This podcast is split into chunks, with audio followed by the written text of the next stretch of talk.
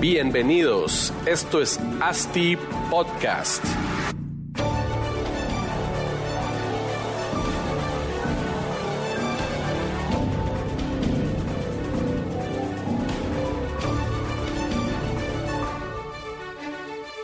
Bueno, hola a todos y bienvenidos a otro episodio de ASTI Podcast, el episodio número 66 y el primer episodio del año 2023.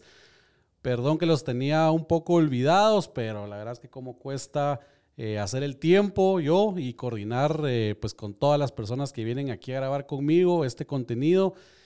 Espero que todo lo que estemos grabando aquí, este contenido, pues sea de bastante valor para ustedes. La verdad es que esta información es casi oro.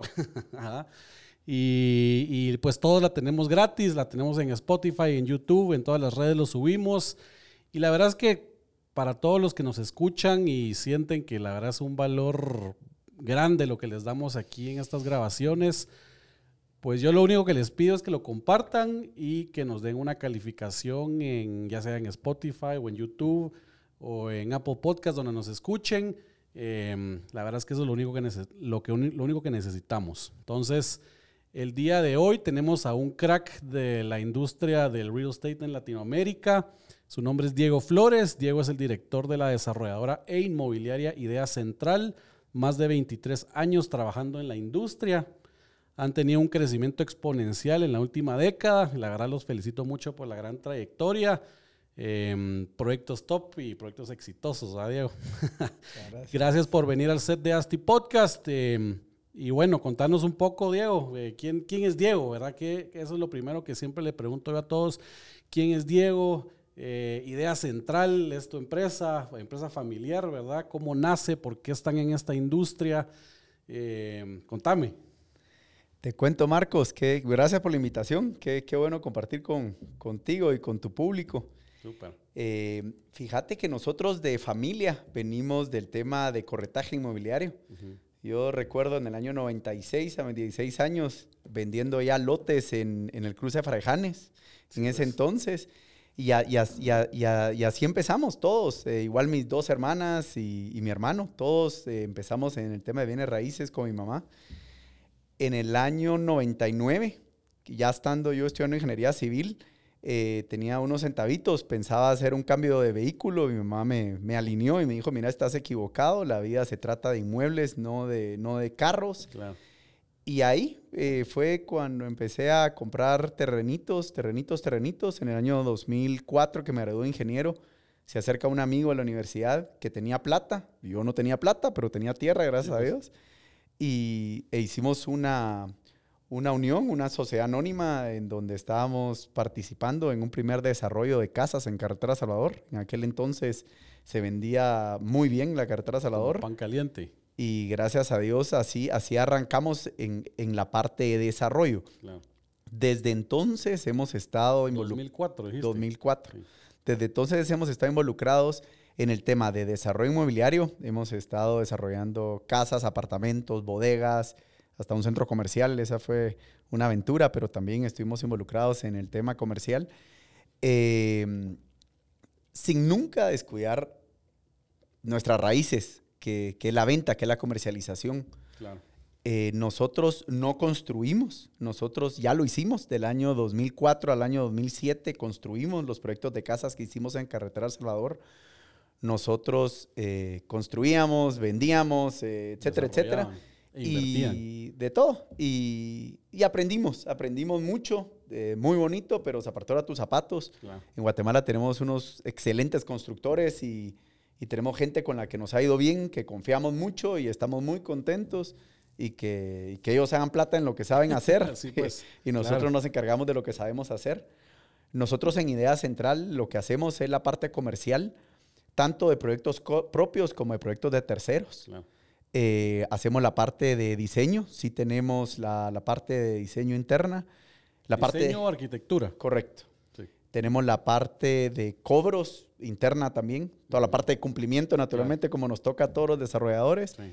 Y la parte legal, tenemos a dos bufetes que nos apoyan en la parte legal, pero gracias a Dios ambos nos tienen gente interna, entonces Ah, es in-house, Sí, pues. eh, que nos facilita mucho todo el proceso dentro de la oficina. La gente llega a firmar a la oficina, Ahí cuando está firmando se le presenta quién le va a cobrar, cómo quiere que le cobre, etcétera. Entonces realmente es un, es, es un servicio integral el que hemos logrado y, y gracias a eso hemos logrado ir creciendo un poco y, y con ganas de hacer mucho más. Guatemala es una bendición y creo que tenemos mucho por hacer todos. Sí, la verdad es que Guate, no solo ciudad de Guatemala, que, que ha crecido exponencialmente en las últimas décadas, pero hay otras, otras ciudades, ¿verdad? Que también se ven como tendencia, que ya están empezando a, a- crecer, ¿verdad? Y, que haya suficiente dinero también para absorber estos, estos desarrollos inmobiliarios, pues ya sea industrial, eh, apartamentos, casas, lo, lo que sea, ¿verdad? Pero creo que, que Guatemala pues tiene, tiene bastante potencial. El día de hoy, Diego, pues queremos platicar con vos puntualmente sobre desarrollos industriales. Entiendo que ustedes en su portafolio pues tienen más vivienda, y, bueno, vivienda industrial, ¿verdad? Tenían más vivienda hace años, por ahí leí, y ahorita se han, se han volcado un poco a tener más producto industrial que producto eh, de vivienda residencial, digamos, ¿verdad? Entonces, eh, y pues en realidad todo, todo el sector industrial, no solo en Guatemala, hemos visto mm, eh, nosotros en ASTI cómo ha venido creciendo debido a pandemia, debido a un montón de factores que, que creo que han ayudado a que este sector pues pueda crecer y es un sector que pues igual es rentable, igual es interesante de entrar. Y rara vez uno escucha eh, temas o pláticas como estas o, eh, bibliografía, encuentra uno sobre temas de desarrollo industrial. Si ya de por sí es difícil encontrar eh, algo interesante sobre desarrollo inmobiliario, solo este podcast, eh, más es difícil encontrar sobre desarrollos industriales. Yo creo que la audiencia lo ha pedido y creo que todos queremos aprender y exprimirte un poco de todo el conocimiento que vos tenés para platicar pues de desarrollos industriales que pues ustedes ya tendrán muchos proyectos que han terminado y muchos que vienen en proceso y sabemos que pues tienen proyectos exitosos, entonces la idea es que platiquemos un poco de desarrollos industriales, bodegas, de cualquier tipo de, de proyecto industrial para que todos aprendamos un poco cómo, pues, cómo desarrollarlos, ¿verdad? Cómo meternos en esto, cómo saber si mi terreno es apto para un desarrollo industrial, eh, cómo decidir si, si lo agarro para desarrollar algo industrial o mejor lo, lo hago residencial, no sé, etcétera, etcétera, ¿verdad? Entonces, eh, pues de eso, de eso puntualmente queremos platicar. Y la primera pregunta, en realidad como ustedes tienen de los dos productos residencial, que es el, el que casi todos hacemos, ¿verdad? Porque la verdad es que hay, hay bastante demanda. Eh, ¿Cuál te gusta más hacer, industrial o residencial? Son diferentes, son complementarios. Eh, lo que sucede con el tema residencial es que el tema de la rentabilidad de un proyecto residencial es muy interesante. No se tiene esas rentabilidades en el tema industrial, pero toma mucho tiempo. Claro. En cambio, el desarrollo industrial, a pesar de que la rentabilidad es una rentabilidad eh, baja comparada con, con, la rentabilidad de un, de un desarrollo residencial, eh, residencial es muy rápido. Eh, se tienen municipalidades aledañas a la municipalidad de Guatemala, que es donde, donde se desarrolla la, la industria, que son municipalidades bastante ágiles, son municipalidades en donde se logra una autorización entre tres semanas a dos meses. Claro. Entonces, Sí, pues. eh, en lo que estamos acostumbrados al desarrollo de vivienda, que tomamos año y medio, dos años en, en obtener una licencia, eh, hace, pues naturalmente ese tiempo hace una diferencia, porque Claro. con eso logra uno cerrar, cerrar el círculo de, de todo el proceso del proyecto, escriturar y, e iniciar el siguiente, ¿verdad? Sí, seguro. Sí, al final también es, la todo el tema residencial es complicado porque los clientes finales son, es un tema más, el cliente es más emocional, digamos, ¿verdad? Al final el cliente industrial, yo como lo veo, es, pues es, el, industrial es un cliente, una empresa que obviamente quiere su producto bien terminado y como lo buscó, pero no- no- la decisión de compra de una bodega a un apartamento, digamos, es completamente diferente, no me dejarás mentir. Total- totalmente de acuerdo. En, el, en lo que nosotros nos hemos dedicado hasta el momento, en la parte industrial, nosotros tenemos solo dos clientes. Uno, el inversionista que compra para alquilar sí. y dos, el cliente final que está dispuesto a comprarnos y luego entrar con su equipo a adecuar la bodega según sus necesidades. Claro. Nosotros no hacemos cambios. Eh, nosotros vendemos eh, naves de almacenaje. Sí, pues. Si alguien lo que necesita es una nave para, para, para poder operar, para poder fabricar algo que requiere algo especial, Claro. necesitará adecuarla con su con equipo, con o- su equipo, después de tramitar las licencias adicionales que requieran, ¿verdad? Nuestras, nuestras bodegas están diseñadas para almacenaje y, y- y para ese uso es que nosotros tramitamos las licencias. Eh, para cualquier otro tipo de operación se requiere de, de licencias especiales Claro. que cada quien las tiene que tramitar. Buenísimo. Ahorita que, pues desde que se decidieron meterse a- al negocio de desarrollo industrial, ¿cómo fue ese primer paso en decir, bueno, uno, ¿por qué decidieron entrar al, al- a desarrollo de inmobiliario industrial? Y dos, ¿cómo hacen ahora y qué es lo que han aprendido en el tiempo de cómo realizan una factibilidad para un proyecto industrial? Es decir, ¿cómo determinan, dependiendo de la ubicación, eh, cuántos metros cuadrados tienen que tener las bodegas? ¿O qué tamaños en total tienen que tener las bodegas? ¿Cuánto de frente, cuánto de fondo? ¿Qué tipo de bodega hacen? Eh, ofibodega, eh, bodegas frías, eh, bodegas de almacenaje. Ahora hay, pues hay muchos que venden, ya no venden metros cuadrados, ¿verdad? Sino meten, venden metros cúbicos porque se ha vuelto un tema bien, bien vertical en, el tema de almacenaje. Entonces, al- algunos el plus es, mira, aquí tenés 12, 15 metros libres de altura y puedes almacenar para arriba lo que querrás, ¿verdad? Em, no sé, usan entrada de tráiler, puede entrar tráiler o no tráiler, etcétera, etcétera. ¿Cómo hacen la factibilidad de los proyectos o cómo decidieron enfocarse? O, bueno, cada proyecto imagino que es distinto, ¿verdad? ¿Cómo, cómo hacen esa, esa parte? Pues de primero para contarte cómo incursionamos en bodegas. Hace seis, siete años más o menos, habíamos adquirido una propiedad a la par de la Universidad San Carlos, eh, pensando en sacar apartamentos Ajá. residenciales ahí. En esa propiedad habían unas bodegas viejas. Entonces la intención era demoler las bodegas para hacer el proyecto. Eh, en lo que empezamos a diseñar para hacer el proyecto, eh, pues invité a un amigo que, que, sí, que sí ya había hecho bodegas y le digo, mira, eh, ¿cuánto costará terminar de, terminar de arreglar estas bodegas para alquilarlas el año y medio, dos años que nos tome la licencia? Y honestamente de él fue la idea de decir, mira, pero, pero ¿para qué vas a hacer viviendas si esta ubicación está excelente para bodegas y mejor la, eh, la, la tierra que está disponible, hagamos otras naves y, y, pues y alquilémoslas? Y, y así fue, y así fue. Pues logramos, gracias a Dios, terminar el proyecto de bodegas, o sea, que era lo que ya existía. Alquilamos las bodegas y, y alquiladas las bodegas, nuestra idea era apalancarla con un banco para poder hacer un siguiente proyecto y apareció una buena oferta de compra y pues si lo vendimos Sí, pues. y eso fue lo completo el proyecto, lo vendimos como un proyecto patrimonial y eso nos abrió las puertas y la cabeza también para, para decir, ok, aquí hay un mercado interesante.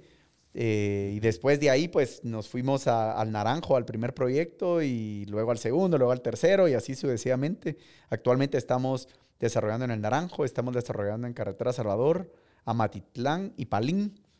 Eh, tenemos bodegas, hemos hecho bodegas desde 300 metros cuadrados Ujú. hasta 2.400 metros cuadrados. Y Que ahí los clientes como son completamente diferentes, ¿o no? Quien te compra una de 300, alguien a una de dos- 2400 o cómo. fíjate que, fíjate que no son tan diferentes. es, pues, es tamaño de industria, ¿verdad? El pues. consumidor final lo único que cambia es el tamaño de industria, pero nosotros, igual que en el tema de los apartamentos, más o menos un 30-40% de nuestra cartera son inversionistas, o sea, gente que compra para alquilar. Claro. Y lo mismo nos sucede con bodegas. Y gracias a Dios los, los inversionistas nos han confiado tanto en bodegas pequeñas como en bodegas grandes. Entonces tenemos mucho cliente recurrente que nos compra para, para renta y nos compra en Amatitlán, nos compra en, en el Naranjo, Salvador. en Carretera Salvador, donde tengamos producto. Eh, somos muy agresivos al salir a la venta. Honestamente salimos a un precio muy bueno. Eh, nosotros siempre eh, le hemos apostado más al volumen que, que a una rentabilidad muy Claro, alta en un salir proyecto. rápido del proyecto, aunque ganes un poquito menos, Así pero no es. tenés la plata parqueada. Sí, y, y pues y nuestro negocio como idea central es la parte comercial, esa es la Claro. verdad. Entonces, en la medida que haya más que vender, tenemos más trabajo. Entonces, naturalmente, le, le, debemos una rentabilidad a los inversionistas que nos meten plata para hacer los desarrollos. Pues. Pero si desde el inicio la rentabilidad está pactada y, y los números dan para, para, salir abajo de precio de mercado, esa es una estrategia que nos ha funcionado, que nos ha ayudado en tiempo, ¿verdad? Entonces, en la pues. medida que se coloca un proyecto rápido, logramos seguir con el siguiente y así sucesivamente, ¿verdad? Y, y mencionadas, bueno, tienen proyectos Carretera Salvador, Palín, Amatitlán, que son pues completamente otra, otra ubicación, ¿verdad? Pero en este caso uno tiene la CA9, ¿verdad? Que, el, que, es, que te lleva del, pues, al puerto, que es súper, y la otra es Carretera Salvador, que imagino que también hay un, un alto tránsito ahí de, pues, de, por el tema industrial. En el tema de esta factibilidad, la ubicación, la ubicación eh, ¿qué, hace especial una ubicación para decir, ok, aquí sí puedo hacer bodegas, ¿verdad? Aquí sí se me van a absorber bodegas o por qué? Porque normalmente los tamaños de los, de los terrenos para proyectos industriales pues son, no sé, una hectárea, dos hectáreas o más, ¿verdad? Donde podrías decir, nada, mejor hago casas o mejor hago bodegas. ¿Qué, mm, como que, cuál es ese factor donde, donde toman la decisión, no, mejor hagamos bodegas? Bueno, nosotros la verdad es que no estamos metidos actualmente en el desarrollo de casas, así que la verdad es que casas no... no ni, pasa por la mente. No, pasa por la mente. Eh, los dos nichos en los que estamos es apartamentos y bodegas. Pues. Y en apartamentos solo zona 10 y 14. No, no, nos, no nos hemos metido a ninguna otra zona, no nos interesa ninguna otra zona por el momento. Entonces, realmente con bodegas, nosotros lo que buscamos es precio por vara, o sea, hay, hay, un, hay un tope, hay un tope eh, a, diferencia de apartamentos que, pues que, que, nos asustamos cada vez más con los precios de la tierra, pero, pero son, son muy agradecidos los proyectos. Eh, igual el precio por metro ha dado para poder ir, ir, pagando ese sobreprecio en la tierra. En las bodegas tiene un tope muchísimo antes, porque las bodegas estamos entregando mucha tierra. Claro por lo menos el diseño de bodegas que nosotros hacemos es un solo nivel o, es mezanine, pero de la misma bodega. No, no trabajamos bodegas con más de un nivel. Entonces absorbe mucha tierra. Eh, las, las, las, áreas de circulación, las calles que, que, se manejan tienen que ser lo suficientemente anchas para que circule un contenedor. Aunque fuera una bodega pequeña en donde no va a entrar un contenedor dentro de la bodega, en algún momento va a llegar algún contenedor a, descargar producto. Entonces tiene que estar diseñado para ello.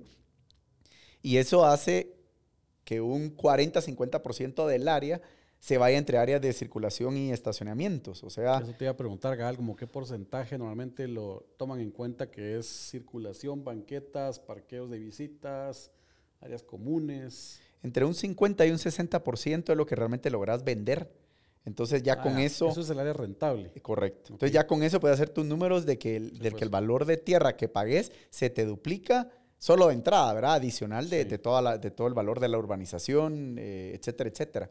¿Cuánto les pesa la tierra sobre las ventas totales de un proyecto industrial? O sea, ¿qué porcentaje es la, es la tierra? de un, lo menos un 25%, lo más un 40%, más o pues. menos por ahí tiene ese rango. Pero sí, sí es bastante más alto que, que en, apartamentos, ¿verdad? O sea, la tierra es, es, es, un factor... Por lo mismo que decís ahorita, pues. Por, por, por, esa razón. Eh, el uso, el uso, eh, cada vez más lo que vemos es, son industrias que en lugar de, de gastar en locales comerciales viendo a la calle e invertir muchísimo en en que se vea bonito y etcétera, etcétera, pues tienen una bodega en donde en lugar de pagar 20 dólares por metro cuadrado de renta, pagan 5 dólares por metro cuadrado de renta y desde ahí operan, desde ahí distribuyen su producto con, con mensajeros propios, con pues. mensajeros de terceros.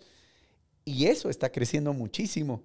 Eh, en, en, el mercado de 300 metros que, que, desarrollamos en el Naranjo, la mayoría de bodegas fue ese el uso que se le dio.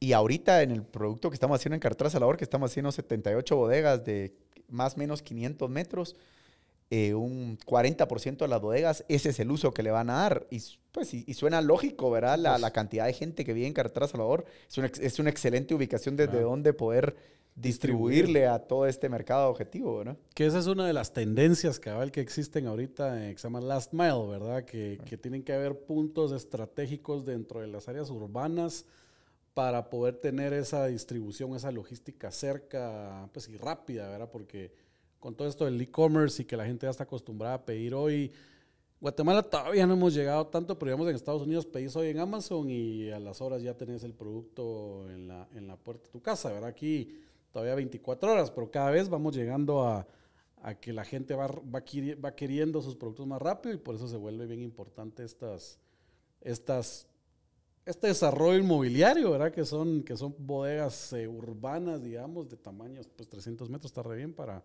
para poder tener rápida distribución, ¿no? Así es como Así es, eso es un mercado grande y el otro es gente que las opera, o sea, gente que tiene que, que, tiene cualquier, cualquier tema de ensamblaje. Hay mucha gente que trae temas de cosas desarmadas, las arma en Guatemala, CIAS, por ejemplo, y las arma en Guatemala y pues ya las vende armadas, ¿verdad? y, pues. y para eso lo que busca mucho, muchas veces la gente es que le quede bien no solo en el tema logístico, sino también respecto a donde vive, ¿verdad? el el jefe, el dueño de la, de la, pues, de no la tengo empresa. Que viajar un montón, sino eh, voy contra el tráfico para subir carretera, digamos, si estoy en mi trabajo en mi bodega. O, claro, y, eh, entonces Carretera Salvador nosotros lo visualizamos como que va a tener muchísimo crecimiento en el tema industrial. Ahorita eh, la apertura de la VAS vino a ayudar mucho, ¿verdad? Para todo el tema logístico. Y hay ya suficiente gente viviendo en Carretera Salvador. O sea, hay, hay, tenés suficientes dueños de empresas, tenés suficientes empleados para las empresas. Eh, que qué bendición, honestamente, si vivís, si trabajás en Carretera Salvador, estás hecho. O sea, a los niños ahí tenés suficientes colegios donde, para escoger dónde meterlos, hasta universidad, o sea... Eh, no te falta el trabajo. Claro, si tenés ahí donde trabajar, te aseguro que, que va a ser la elección de mucha gente y no volvés a bajar, ¿verdad? seguro. Cuando mencionabas, antes mencionabas un poco de temas de rentabilidades. ¿verdad? El, precio por metro cuadrado de renta, mencionaste por ahí 5 dólares el metro cuadrado. Digamos que a los, a los clientes inversionistas que tienen ustedes que, pues, que compran el producto para, pues, para ponerlo a rentar, más o menos qué rentabilidad o qué cap rate tienen esas, esas, ese producto, ¿verdad? Mira, las bodegas te dan entre un 7 y 8% de rentabilidad si sos, un, si sos un inversionista que compras en planos. Que si lo comparas contra la vivienda nuevamente es una rentabilidad no tan interesante como generalmente lograr las rentabilidades en vivienda. Pero la ventaja que tiene el tema industrial es que logras plazos mínimos de tres años. Ninguna empresa va a alquilarte una bodega por menos de tres años. Es muy caro cambiarse, ¿verdad? Es muy caro, patentes, etcétera, etcétera, etcétera. Entonces, sacrificas rentabilidad teórica por rentabilidad real, ¿verdad? En, en una bodega tenés tu 7-8%, la rentabilidad es, es, bastante más constante, ¿verdad? O sea, el tiempo de desocupación es, muchísimo menor. Y la plusvalía en las bodegas va bastante más rápido que en el tema de vivienda, ah, porque tenés tierra. Claro. ¿verdad? Entonces, al tener tierra, tenés una, una plusvalía muchísimo más acelerada que en el tema de vivienda, que en la vivienda naturalmente estás teniendo plusvalía más o menos por la misma razón, porque las vecindades se van encareciendo la tierra y pues naturalmente los materiales de construcción, etcétera. Entonces todas las vecindades van saliendo cada vez más caras, entonces por ende te van jalando tu precio metro cuadrado. En el caso de las bodegas llega un momento en que en esa ubicación ya no puedes construir bodegas. Hoy en día, por ejemplo, en la Tanasio Tzul, ya no puedes construir bodegas, o sea, te cuesta 400, 500 dólares la vara. no te salen los números para sacar bodegas. Hay empresas ahí que dicen, bueno, mi tierra vale tanto que ya tener mis bodegas aquí no es, no es un tema lógico. A lo mejor me, salgo a Matitlán, ahí pongo y aquí se hacen, no sé, comercio, apartamentos, lo que sea, y, le sacas mayor rentabilidad a esa, a esa tierra. Y la otra interesante también que mencionaste en el tema de rendimientos, ahora inversionistas que, pues, que, invierten en, en, Idea Central y, y, con ustedes en proyectos ¿El rendimiento es mayor, es similar eh, entrando directamente a los proyectos o cómo, cómo manejan esa, estructura? Nosotros, nosotros tenemos eh, dos formas de, capitalizarnos por, medio, por, medio de inversionistas. Una es con una rentabilidad fija, le damos una rentabilidad anual sobre su inversión. Eh, eso es con pagarés de cada uno de los proyectos a partir de 100 mil dólares en adelante. Pero sí amarrado a proyectos. amarrado directamente al proyecto, porque el pagaré es puntualmente del proyecto. Sí, pues. Y la segunda es la gente que quiere invertir un poquito más de plata, entonces si lo hacemos socio inversionista, o sea, socio del proyecto. En ese caso entra con la rentabilidad del proyecto directamente, o sea, Pues, si con el- el riesgo del proyecto. Claro, claro. Es, va es mal, un, es un- pues, es un va socio más, ¿verdad? Entonces pues. entra con la rentabilidad del proyecto, que naturalmente es mayor que la rentabilidad fija, Seguro. pero lleva un riesgo, a diferencia que la rentabilidad fija, pues no tiene riesgo, ¿verdad? Porque Claro. estamos nosotros atrás. O sea, Sí. si el proyecto por X razón no funciona, pues nosotros respondemos en nombre del proyecto. Claro. Y mm, cuando mencionabas el, pues que, la- que los apartamentos les daban más, más un- una rentabilidad más alta que las bodegas.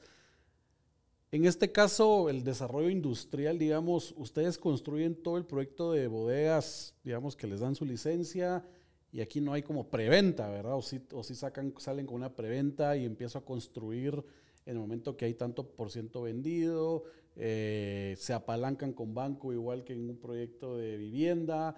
Eh, aquí van un montón de preguntas, ¿verdad? El, el banco también les pide un cierto porcentaje de ventas para, para, para pues ya darles el financiamiento del proyecto. Y la principal es, ¿ustedes construyen todas de una vez o van construyendo conforme van vendiendo? Los proyectos de bodega nosotros los construimos todo de una vez, o sea, porque No hay- ofrecemos una fecha de entrega y es una fecha de entrega del, del condominio completo. Sí, pues. para que puedas operar, ¿verdad? Porque sería muy incómodo vos operando en una bodega y nosotros construyendo a la par todavía la otra bodega pues. y muy inseguro, ¿verdad? Claro. Entonces, la primera pregunta sería eso. La segunda, en el tema de ventas, nosotros, al igual que en los apartamentos, manejamos descuentos financieros. Entonces, lo que sucede es que tenemos inversionistas que nos compran las unidades para alquilar y son inversionistas que están dispuestos a pagar de contado en plano la propiedad a cambio de un descuento financiero. Claro. Y para nosotros es equivalente a, pa- a prepagarle ese, esos intereses al banco Sí, pues. seguro. con la ventaja de que ya tenemos una venta hecha. Sí. Entonces, eh, en todos los proyectos, gracias a Dios, tenemos por lo menos un 30% de esos clientes. Y eso nos ayuda a nosotros mucho A en el financiamiento de, de la obra, porque eso es ya cuando naturalmente te- tener la tierra, tener la licencia, etcétera. Fíjate que hay, hay proyectos en los que gracias a Dios no hemos requerido de banco Sí. y, y proyectos, la mayoría sí requerimos de banco, pero hemos tenido buen apoyo los bancos de manejar líneas de crédito, te soy honesto, que tienen la ventaja que no apalanca el proyecto. Entonces, al no tener apalancado el proyecto, eh, también la escrituración se te facilita mucho. Sí, pues. Es muy rápida, no Ya. tenés liberaciones de bancos, ¿verdad? Porque tenés, tenés líneas de crédito donde tenés de garantía las acciones del proyecto, por ejemplo, pues. ¿verdad? Y pues y naturalmente la fiducia de los socios. Y como son, son proyectos rápidos, pues las líneas de crédito son a plazos relativamente cortos, digamos, ¿verdad? No puedes tener tres años ahí. No, la línea de crédito línea- es uno o dos años y- Sí. y, esa plata súper nos alcanza para el desarrollo y nos da tiempo de devolverla Claro. y borrón y cuenta nueva, ¿verdad? Va para, para ampliarla otro poquito porque el siguiente proyecto seguro es un poquito más grande y así nos vamos de uno a, de uno a otro. Ok, eso está bueno. Entonces eh, en- en- entran con proyectos enteros de una vez, sin parar. Este, capitalizarse con ventas es algo, pues obviamente todos, todos queremos capitalizarnos con ventas de esa forma. Lo que sí creo yo que hay que tener cuidado es que ese descuento financiero, porque a veces, bueno, el costo del capital te podría salir más barato el, no sé, 7%, 6% que te da el banco al descuento financiero que, que le podrías dar a un cliente, ¿verdad? Porque podrías no hacerle el descuento y vendérsela a precio normal y, y usar banco de como... Fíjate que el descuento que nosotros damos es el mismo, el 6% que nosotros Ah, ya. cobra a nosotros el banco es el descuento que le damos al cliente. Ah, Lo que pasa es que al cliente inversionista que tiene su plata en el banco, te prometo que no le dan el 6, Sí, le dan un no. 3,5, 4 Sí. si, si, si, Ah, si lo, sí, si lo tienen muy bien, muy, muy bien calificado y, y, pues si tiene suficiente plata metida. Entonces, o en realidad es un gana-gana, porque el cliente inversionista está ganando más que el interés que le están pagando en el banco. A nosotros nos está costando lo mismo sin tener que, que ir a hacer avalúos y que, Claro. y que estados financieros auditados y patatín, patatán, ¿verdad? o sea, es, es, es una relación gana-gana. La verdad es que nos ha funcionado muy bien. Sí, tenés menos, menos costos amarrados a ese tema. ¿ah? Regresando al tema de mm, como conceptualización de los proyectos. Digamos que en un, en un proyecto de vivienda es más complicado. ¿A quién le vendo? ¿Qué, qué metraje tienen que tener? Aquí, no sé si, la, si, si quedamos en algo, pero digamos, ¿qué tamaño de bodega es el que quiero hacer? O sea, me caso yo con un tamaño, o son bodegas como modulables para que puedas decir, no, no vendo 300, no te puedo vender 1200. Aunque no sé si en esa, al unir 3, 4 bodegas, el precio por metro cuadrado te, pues lo tenés que disminuir o lo vendes al mismo precio que una de 300 que una de 900. ¿Cómo manejan eso? Fíjate que las bodegas entre más pequeñas son más caras de Sí. construir, porque lo más caro de las bodegas son los cerramientos. Sí, pues. En realidad, en ese, en ese punto tenemos una bendición en Idea Central, que es un equipo de ventas extraordinario, que cuando estamos haciendo el concepto del proyecto, se los compartimos, ellos se lo presentan a sus inversionistas claro. y nos traen de vuelta todo, ese feedback. feedback. maravilloso Sí, pues. que es, mira, en esa ubicación no hagas 500, haces 700 o al revés, Sí, no pues. hagas 700, hagan 500.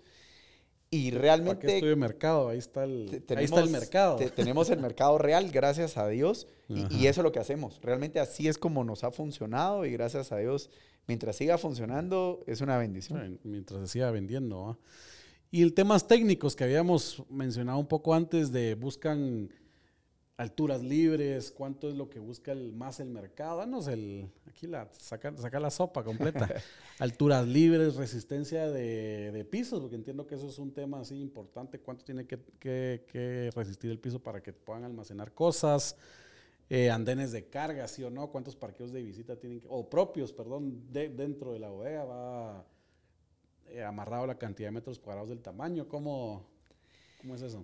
Nosotros nos enfocamos solo en bodegas de almacenaje totalmente comerciales. O sea, es una bodega que hoy la compras y en un año ya no la vas a utilizar. Te prometo que la vas a ganar mucha plata porque es una bodega estándar. Sí, pues. En la medida que te vas complicando un poquito más la vida en hacer algo muy hecho a la medida a alguien, es una bodega igualmente difícil de, De volver a revender, ¿verdad? Es como cuando en un apartamento te comienzan a pedir cambios y Sí. aceptas cambios, es un apartamento que va a ser bien complicado de vender. Lo mismo sucede con las bodegas. Eh, nosotros hacemos las bodegas de 650 de altura libre. Eh, eso tenés en los laterales, al, al centro tenés un poco más entre, entre, entre las estructuras, pero realmente 650 que es suficiente para, para una altura de rack normal, para un montacarga normal. O sea, pues. naturalmente puedes hacer bodegas más altas y puedes tener racks hechos a la medida y puedes contratar montacargas también especiales pero ya son para clientes muy puntuales, ¿verdad? Nosotros hacemos bodegas súper estándar que, que le puedan funcionar a la mayoría de clientes, que es lo que buscamos, ¿verdad? Claro. Irnos a la mayoría del mercado. El, el tema de, de andén de carga, descarga, nosotros hemos visto la necesidad de andenes de carga y descarga a partir de 700 metros cuadrados en bodegas abajo de 700 metros cuadrados que hemos dejado andén de carga y descarga ha sido por tema constructivo, porque en el momento de hacer las plataformas de movimiento de tierras es más sencillo el, el dejar la y- nivelación, correcto, la nivelación de las plataformas de bodega eh, un metro veinte arriba del nivel de calle, ¿verdad? Entonces ha pues. sido más por ahí. Y naturalmente esto- todo esto es en la planificación previo a salir a la venta. Entonces los clientes ya deciden, ok, a mí sí me sirve andén, a mí no me sirve andén. Y pues cada quien comprará lo que le funcione. En el tema de bodegas, arriba de 700 metros cuadrados, sí es muchísimo más común que necesiten de un andén. Y la razón es que el, el andén es un espacio caro, porque es un espacio que lo tenés sin, sin uso de almacenaje mientras, mientras no estás cargando y descargando un contenedor. Pero en la medida que tengas una bodega más grande, el uso del contenedor para carga y descarga es más frecuente. Entonces, por ende, esa, e- esa área pues, se vuelve rentable, ¿verdad? Porque en la medida que puedes descargar en la mitad de tiempo o en una tercera parte del tiempo que no teniéndolo, Sí, pues no, no, es, es un área útil, es un área rentable. ¿verdad? Sí, pues. Y, y- y así nos ha funcionado. En, Ok. en las bodegas grandes, ahorita tenemos bodegas de 1514 metros en Amatitlán y bodegas de 2400 metros en Palín. Naturalmente, en ese tamaño de bodegas se dejan dos andenes de carga por Ok. bodega, ¿verdad? Sí, para, pues. para que puedas estar cargando y descargando Al mismo tiempo. dos, dos plataformas o dos Ujú. contenedores de manera simultánea, ¿verdad? Ok. Parqueos, ¿cómo manejan el tema de parqueos aquí? Porque todas estas bodegas, pues van a ver un chingo de gente trabajando ahí adentro, armando y haciendo cosas. Obviamente no les puedes dar parqueo a todos, pero ya, ¿cuántos parqueos privados, digamos, les, se les vende a una, a una bodega? Fíjate que no- nosotros en eso creo que hemos sido diferente al resto de desarrolladores de bodegas.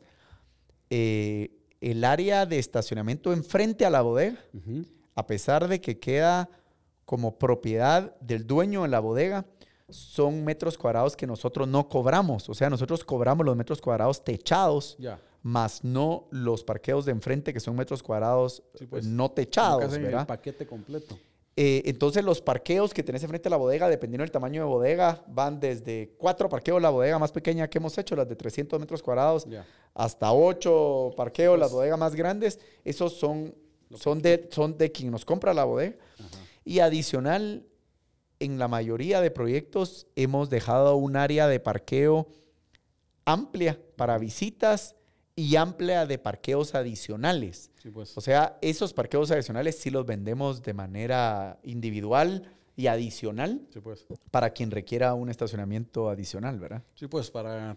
Yo tengo dos gerentes y yo, entonces necesito otros parqueos ahí para que vayan el, el de operaciones, el de, el ensamblaje y que tengan su, su parqueito también. Así es. Ah. Súper. En el tema constructivo, ¿verdad? Ahorita, cabal, la semana pasada estuve yo en el World of Concrete en Las Vegas. La verdad es que un evento genial de temas de concreto, ¿verdad? Pero mucho, mucho había de sistemas constructivos y cabal para bodegas, como sistemas de tilt-up y eso, no sé si has escuchado, pero hablando un poco de, de sistemas constructivos, ¿qué, qué, qué, qué- qué utilizan ustedes? Cuando me mencionaste que el- obviamente los herramientas son los más caros, ¿verdad? ¿Cómo, ¿Cómo han eficientado el diseño para que pues no sea tan caro? ¿Hacen con paredes de concreto? ¿Son de lámina? ¿Cómo, cómo los construyen? Nosotros trabajamos las famosas planchas prefabricadas, Ujú. ¿verdad? Ese es el, el cerramiento, lo hemos hecho de plancha prefabricada. Eh, ahorita en un nuevo proyecto que estamos por sacar ahorita en febrero, siempre en Carretera Salvador, eh, vamos, a, vamos a trabajarlas posiblemente con mampostería, o sea, con block. Sí, pues.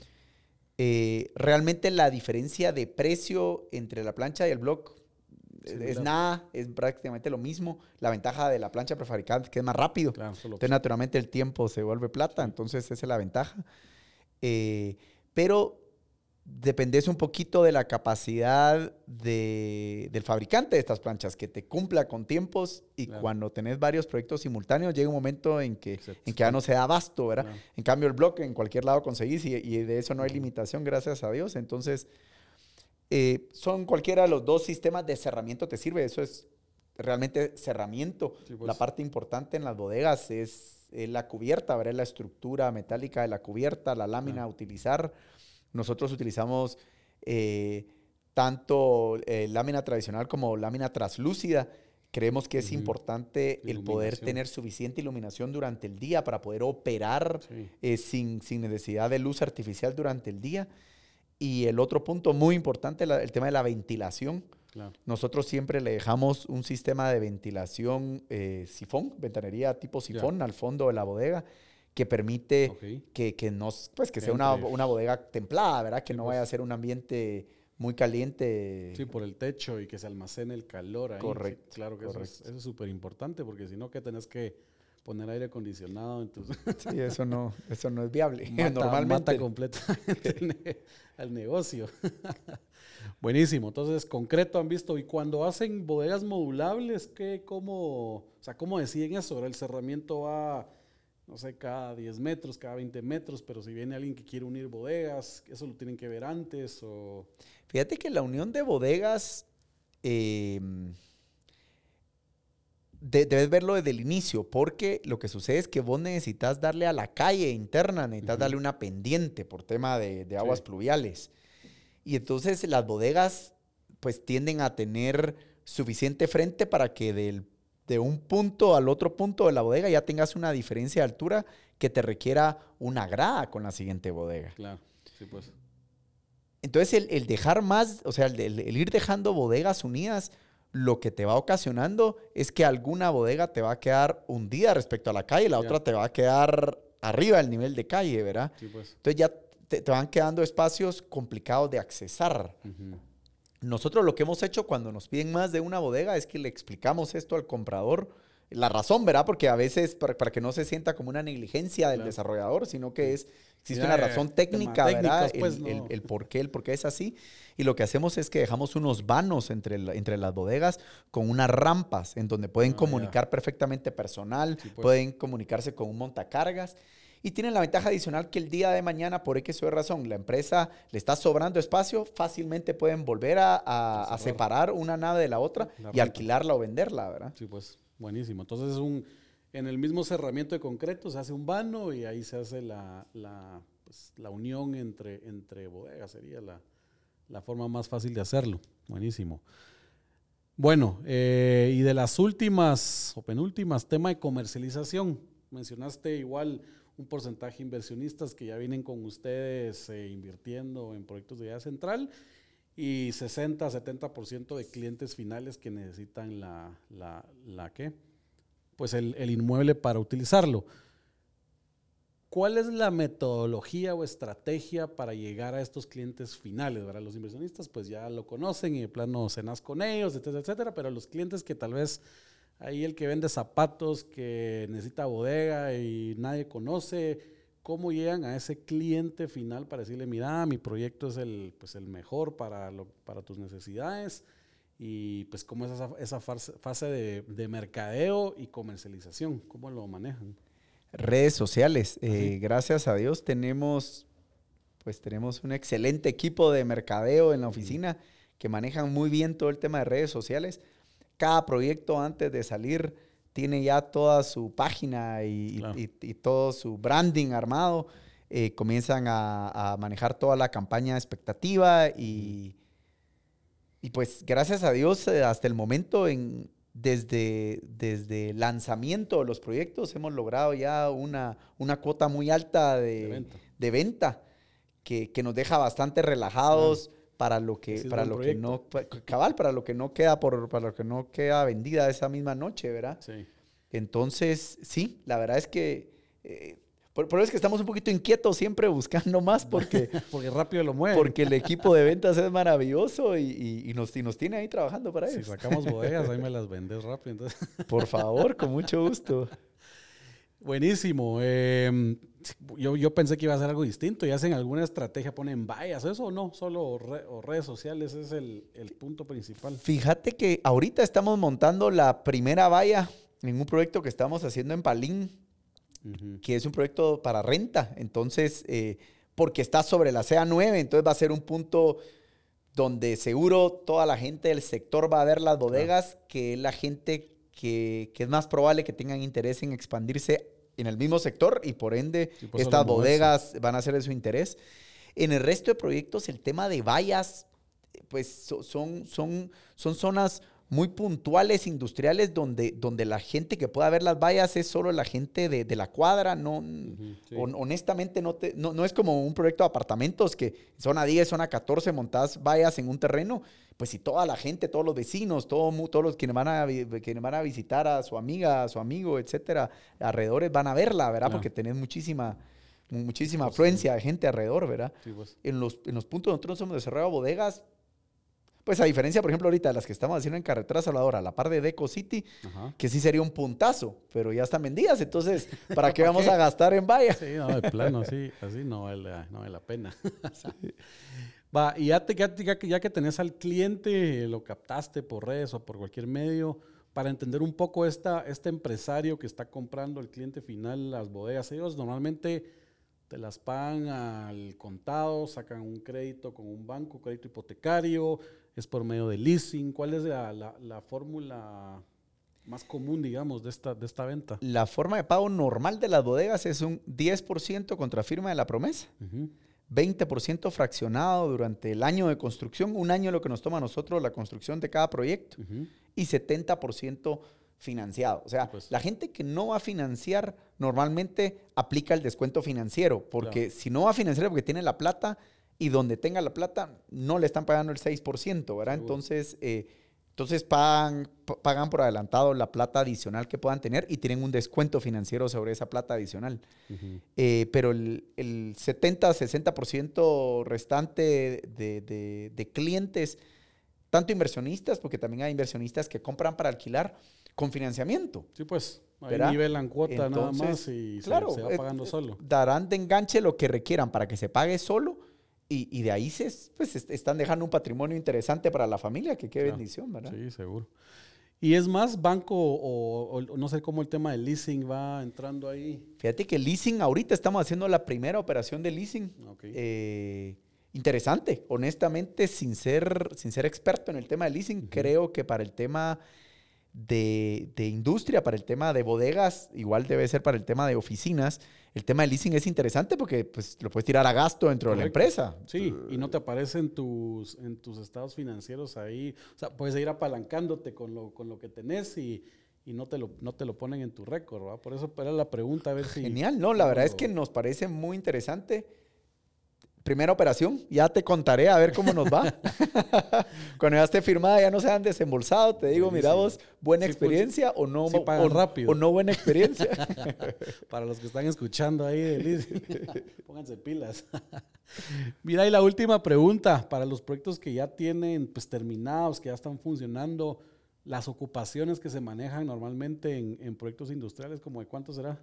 es una bendición, es una locura. O sea, eh, 100%. 100%. Súper, Impresionante. El tema, está lleno. de veras que el- yo creo que tenemos una deficiencia de, de metros De cuadrados de bodegas en Guatemala actualmente. Eh, sí, o sea, yo creo que hay mucho mercado, mucho mercado. Nosotros le estamos apostando mucho al tema, al tema de bodegas. Pues como es el caso de apartamentos igual en- de, de unidades eh, relativamente pequeñas, de Sí. 40, 80 metros cuadrados, que los que estamos metidos en ese nicho lo estamos viendo. El mismo caso es al momento el tema de bodegas. eh, hay, hay mucho mercado y pues hay que aprovecharlo, ¿verdad? Hay, hay que ayudarlos a, Sí, no, a- conseguir lo que necesitan. Ya vamos a entrar también nosotros. ¿Y qué pensás de la, de- del sector industrial, pero fuera del, del área metropolitana? ¿Crees que ahí también hay, hay oportunidad?